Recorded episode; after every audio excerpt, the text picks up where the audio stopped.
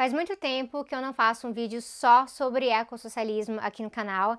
E, aliás, apesar de eu dar formações sobre ecossocialismo por aí, eu inclusive ter começado a dar cursos de introdução esse semestre pelo menos eu vou dar mais umas duas vezes, eu nunca fiz um vídeo que realmente apresenta a teoria que está por trás do ecossocialismo por aqui. Então, o vídeo de hoje é para quem quer entender a base marxista do ecossocialismo e também é um vídeo que ajuda a invalidar duas coisas que eu ouço por aí. Uma é a confusão das pessoas achando que ecossocialismo é ambientalismo de esquerda ou algo assim, e a outra é a galera mais ortodoxa que só chama ecossocialismo de revisionismo e quando você para para olhar, você vê que eles nunca nem leram um texto base sobre essa discussão. Bora lá, que eu sou ecossocialista, então é muito importante para mim, pra gente, que fique claro o que que isso quer dizer.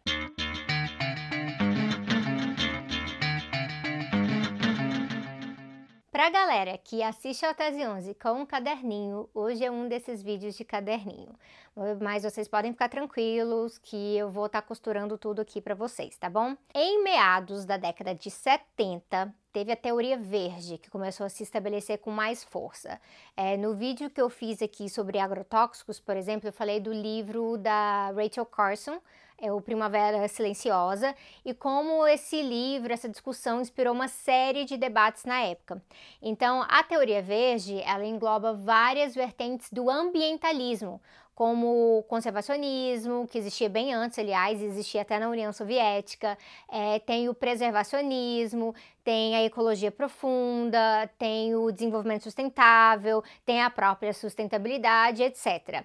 E aí a gente vai chamar essas coisas aqui, essas linhas de vertentes do ambientalismo. No vídeo que eu fiz sobre fe feminismos, muitos feminismos, vocês já viram que vertentes são linhas de pensamento dentro de um campo que abordam aquele campo de uma forma distinta e identificam o problema de forma distinta. Então, são vertentes do movimento ambiental. Então, apesar de aqui e ali ter surgido uma discussão ambiental ou outra nos debates socialistas, é, principalmente no século XX, era sempre algo muito, muito pontual. Quando na segunda metade do século XX o próprio ambientalismo começa a se construir como um movimento e todas essas vertentes mesmo, é, o que, que a gente vê? É, tem essas vertentes que estão borbulhando e aí alguns pensadores e grupos militantes socialistas, eles olham para isso e começam a avaliar como abordar esses debates verdes de acordo com o socialismo. Esse momento, que é principalmente nas décadas de 80 e 90, é o que a gente chama de primeiro estágio ou primeira fase do ecossocialismo. O que que define esse primeiro estágio? Eu gosto de chamar é, do momento em que se busca adicionar o verde ao vermelho. É, são socialistas que estão olhando para o um movimento ambiental e fazendo balanços de que é necessário considerar e lutar em cima dessas questões todas e por quê. É porque agrotóxico mata pessoas, porque poluição gera problemas para a maioria das pessoas no mundo também, porque se o capitalismo é, tem uma lógica de produção e acumulação infinita, nós, materialistas históricos, é, nós vemos que existe uma contradição nisso, né? Não, não tem material infinito e as modificações industriais em cima de materiais da natureza, elas geram resíduos uh, que duram por séculos e geram desequilíbrios, assim. Coisas que não são normais ou meros problemas técnicos que você pode largar para lá. A gente tem que lidar com isso. Tem leis da física nesse rolê e pareceria muito absurdo os marxistas ignorarem isso, né? E aí, quando começa a surgir esse debate de mudança climática, de camada de ozônio, não faria sentido nenhum uma galera que se propõe a construir uma sociedade emancipada, alternativa, pensar. Ah, vamos abolir a propriedade privada dos meios de produção e aí vamos viver um socialismo no meio do caos ecológico.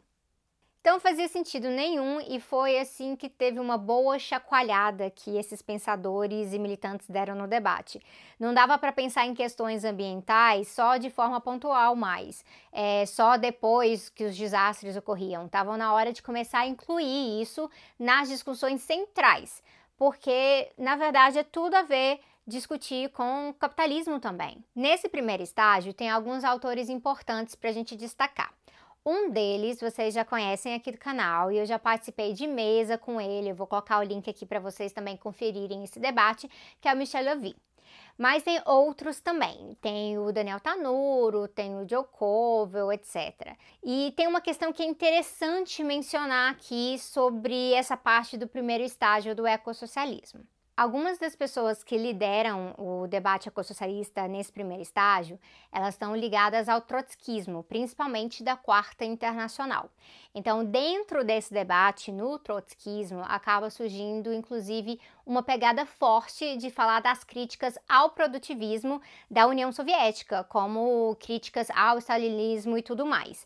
Então, no meu curso, eu vou e eu explico os pontos válidos e os pontos problemáticos disso aí, inclusive do trotskismo produtivista, que também existe, e eu trago um pouco de historiografia e tudo mais. Mas por agora dá para afirmar o seguinte, tá? Tem alguns trotskistas que são ecossocialistas. Tem muitos que não são nem um pouco, e mas o ecossocialismo mesmo não é trotskista, até porque o produtivismo não é uma característica específica de uma perspectiva é a que o trotskismo opõe. Quando acabei de falar, o próprio trotskismo também tem essa característica dependendo do debate. É uma característica, na verdade, o produtivismo uma característica da produção atual.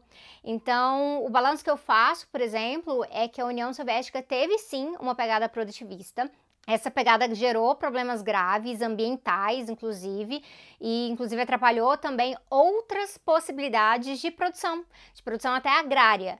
Mas o mundo todo era assim naquela época. Então, isso quer dizer que o debate estava inserido nesse contexto. Então, a gente tem que tomar muito cuidado para evitar realmente ser anacrônico nessa crítica, pegar algo do futuro e esperar isso no passado, entende? E aí entra um ponto de ruptura desses debates do primeiro estágio do ecossocialismo, que faz surgir o momento do segundo estágio do ecossocialismo, tá? E todos esses pensadores continuam interagindo aqui. Então pensa bem, a galera está trazendo o socialismo em contato com o ambientalismo. É, isso não é revisionismo, tá? Isso é lidar com as situações concretas. É que nem quando a internet surge, a realidade vai mudando e a gente tem que lidar com tudo isso. Mas enfim, tinha uma tendência forte durante esse primeiro estágio de olhar para alguns escritos do Marx, que eu diria que alguns escritos que têm uma pegada meio elogiosa da produção industrial, e falar assim: ó. Oh, Tá vendo? Marx também era um grande produtivista, isso é muito problemático, não dá mais para ser assim, etc, etc. E aí, isso corre o risco também de anacronismo, mas também de passar uma visão muito homogênea de como que o próprio Marx lidava com natureza, com produção, com materialidade nos debates que ele fazia. Agora eu sei que o negócio está ficando mais complexo, então lembra que esse é um daqueles vídeos de fundamento teórico, uh, realmente mais complicado, e que vai ser importante fazer umas leituras depois também, e às vezes até voltar, colocar a velocidade do vídeo um pouco mais devagar, o que for necessário para facilitar para você. Porque isso aqui é um conteúdo que eu dou geralmente, gente, em muitas horas, tendo que ser muito condensado para caber nesses minutos, tá bom? Voltando, alguns autores marxistas, como John Bellamy Foster, eles já estavam se identificando com o ecossocialismo, mas eles não estavam satisfeitos com essa ideia de que o marxismo até então era muito produtivista e tal e tal e tal. Então, o que, que eles fizeram? Eles voltaram lá nos fundamentos das várias coisas que o Marx escreveu, é, desde antes de ele ser um materialista histórico firme, né, até muito depois, para ver como é que ele abordava a questão da natureza em si. Então é quando Bellamy Forcer lança o livro então de A Ecologia de Marx. No primeiro estágio, eles estavam adicionando o verde ao vermelho, certo? Agora, no segundo estágio, o objetivo então seria procurar os fundamentos para uma teoria verde dentro dos parâmetros já delineados nas discussões marxianas de Marx e dos marxistas em geral. Então, isso seria procurar o verde na discussão vermelha. Isso vai gerar todo um debate entre os ecossocialistas do primeiro estágio também e com essa galera do segundo estágio. Então, alguns vão falar que não, nada disso de ecologia em Marx não, que isso sim que é anacrônico, e a galera do segundo estágio vai uh, acabar acusando de uma certa seletividade, que negar que Marx considerava por exemplo, os limites da natureza, é negligenciar boa parte da discussão dele e como isso também foi importante para fundamentar o que era materialismo histórico. Então, assim, eu não diria que o Marx era ecossocialista como o Saito disse. Aí eu acho até anacrônico falar isso também. Mas o Saito já trouxe excelentes evidências para um fundamento ecossocialista a partir do próprio Marx. Eu, particularmente, eu entrei no debate ecossocialista já nesse segundo estágio da discussão. Até também, assim, assim, porque eu vim da economia ecológica, então todo o debate eh, fez muito sentido para mim uh, nesse, nesse contexto. E no Capital Volume 3 tem uma discussão do Marx que para mim é talvez a mais importante para pensar como não existe materialismo histórico que não considere o papel da natureza, o papel dos limites da natureza na produção e reprodução da vida. No volume 3, que na verdade é um compilado né, do que o Marx planejava, o Marx menciona que seria uma ruptura metabólica, ele fala dessa ruptura metabólica que é causada pelo modo de produção desenfreado capitalista em relação à natureza. Então ele chama de ruptura irreparável no processo interdependente do metabolismo social. Ele discute limites naturais e que o capitalismo não os respeita justamente pela lógica de acumulação infinita do capital. E aí tem um trechinho em que ele fala da sociedade pós-capitalista, e socialista, né, nesse caso, em relação a um tal reino da liberdade, que é quando a gente passa a produzir escapando do trabalho alienado, do trabalho explorado. E aí sabe o que, que ele fala nesse trechinho? Que em todo modo de produção, todo, então no capitalismo, no socialismo, no comunismo, feudalismo, etc., nós vamos ter que lutar com a natureza para produzir e satisfazer as nossas necessidades e assim, né, reproduzir a nossa vida. E que sendo assim, é necessário então regular racionalmente esse metabolismo com a natureza. Então, nem dominando, nem sendo dominado. E ele fala que isso tem que ser feito, e uh, mais uma vez eu abro aspas, com o mínimo emprego de forças possível e sob as condições mais dignas e em conformidade com a sua natureza humana. Fecha aspas. Isso aqui é uma discussão riquíssima que passa por uso da tecnologia, trabalho emancipado, lazer, o que, que são as nossas necessidades reais, é, os limites naturais que nós encontramos, possibilidade de crescimento, o fato que a sociedade humana não existe separada da natureza, mas dentro do metabolismo dela e tudo mais. É bastante coisa só nisso aqui. E aí isso me leva a enfatizar. Isso tá em Marx, tá no Capital volume 3.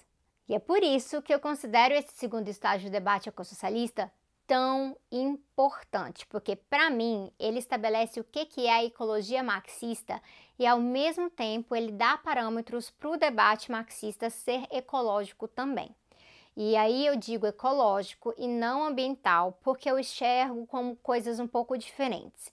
Então, nesse caso, ambiental diz respeito ao meio ambiente, a essa construção, de ali está o meio ambiente, ali estão ah, algumas preocupações relacionadas à natureza, mas o ecológico em si, ele faz a gente ver que nada disso está separado quando a gente olha para ecologia.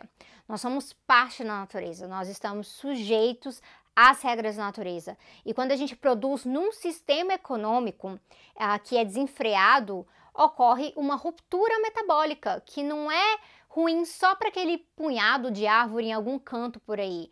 É metabólico e a gente faz parte disso, a gente está no meio. A modernidade capitalista, ela promove uma ilusão de que a sociedade humana e a natureza, na verdade, são questões separadas e que nós podemos simplesmente dominar a natureza. E aí essa ilusão opera como se isso não gerasse consequências reais para nossa própria existência. Então, o ecossocialismo quer quebrar essa falsa dicotomia. É sobre uma visão ecológica da produção e reprodução da vida. É sobre entender que o socialismo que nós precisamos, ele não pode nunca estabelecer uma ilusão prometeana, lá prometeu de produção super acelerada, ah, e tudo bem desde que seja socializada. Na verdade, tem que caracterizar como essa produção se submete à regulação racional do metabolismo. E é por isso que ecossocialismo é socialismo, mas a gente coloca o eco para demarcar essa ênfase e essa intransigência nossa a partir dessa tradição do debate da ecologia no marxismo. E é por isso também que ecossocialismo não é simplesmente quando a esquerda fala de meio ambiente. Até porque, né? Nem toda esquerda é socialista, então essa é uma das questões.